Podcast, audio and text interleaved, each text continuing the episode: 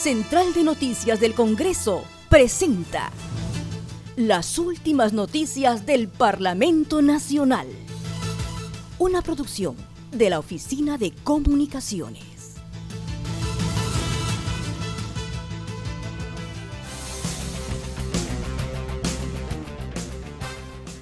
¿Cómo están? Les saludan y sucede hoy es lunes 18 de mayo y esas son las principales noticias del Congreso de la República. El lunes 25 de mayo asistirá la ministra Montenegro a Comisión de la Mujer. La presidenta de la Comisión de la Mujer, Carolina Lizárraga, sostuvo que presentación de la ministra está en el marco de las acciones de su sector durante la pandemia de la Mujer y Poblaciones Vulnerables, quien ha comprado asistencia para el lunes 25 de mayo del presente, a horas 8 a.m. Dicha invitación fue emitida con la finalidad de culminar con las intervenciones pendientes derivadas de su presentación el día 12 de mayo y referida a las acciones desarrolladas por el sector que lidera en el marco del estado de emergencia nacional a causa de la pandemia COVID-19. Defensoría del Pueblo sostiene que violencia contra la mujer está siendo silenciada durante la pandemia. La defensora adjunta para los derechos de la mujer, Eliana Rebollar, sostiene que durante la pandemia la Defensoría del Pueblo ha recibido el reporte de más de 1.500 desapariciones, 13 feminicidios y 10 tentativas de feminicidio. Resaltó que si bien se han reducido los casos de violencia durante la pandemia, esto podría significar que las mujeres no cuentan con la apertura de denunciar producto del aislamiento social.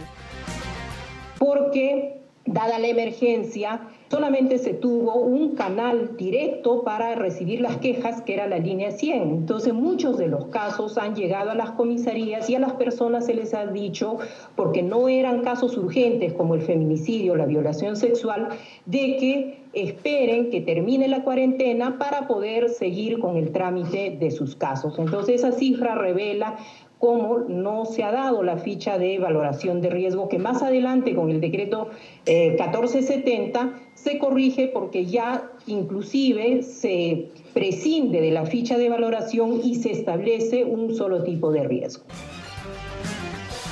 Añadió que la atención de salud materna ha sido abandonada por varios gobiernos sostuvo que el defensor del pueblo, Walter Gutiérrez, solicitó al ministro Víctor Zamora se realice las pruebas de COVID-19 a todas las mujeres gestantes.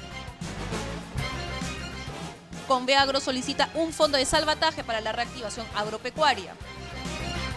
En la Comisión Agraria, el presidente Conveagro, Clímaco Cárdenas, exhortó al presidente de la República destine 5 mil millones de soles para un fondo de salvataje que reactive la producción agropecuaria nacional. Necesitamos que en este mismo derecho que han tenido las empresas grandes, medianas, pequeñas, con el Fondo Reactiva Perú, nuestra nación agropecuaria, los más de 2 millones de pequeños productores tengan un fondo de crédito de menos del 3% como lo están teniendo nuestros hermanos de las ciudades y que eso nos permita sembrar más de un millón de hectáreas que en este momento están en riesgo porque al no haber capital no va a poder sembrarse y eso va a implicar que nuestro país, adicionalmente al hambre que ya empieza a vivir, pase a un nivel de inseguridad alimentaria. Diversos congresistas solicitaron se priorice el pleno agrario. En ese sentido, el parlamentario del Frente Amplio, Lenin Checo, exhortó al presidente de la Comisión priorizar iniciativas de ley no declarativas, sino leyes que sienten las bases de la nueva agricultura en el país. Congresista César Combina, presidente de la Comisión de Producción, hace entrega a la ministra del sector el plan MIPE 111 para rescatar a las micro y pequeñas empresas a nivel nacional.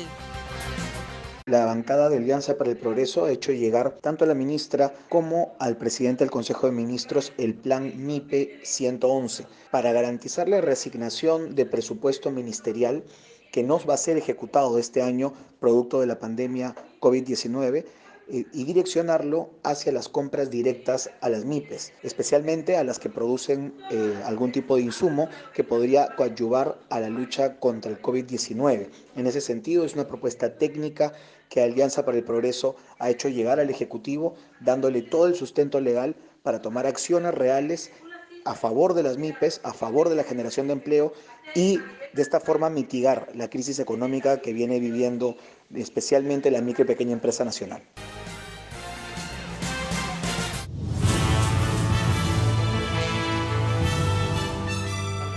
Central de Noticias del Congreso presentó las últimas noticias del Parlamento Nacional. Una producción de la Oficina de Comunicaciones. Los invitamos a visitar nuestras redes sociales y sitio web www.congreso.gov.pe